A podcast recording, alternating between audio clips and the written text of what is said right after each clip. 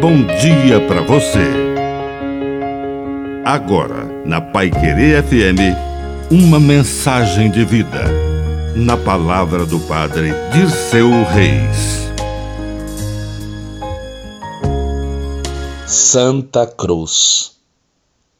Com Jesus, a cruz do horror se tornou símbolo do amor. Quem ama dá a vida e cumpriu-se a profecia que dizia: Quando eu for elevado da terra, atrairei todos a mim. Somos atraídos por esta cruz, de onde vem a luz. Bebemos da fonte desse lado aberto, de onde sai sangue e Eucaristia, e água, batismo, sacramentos de salvação.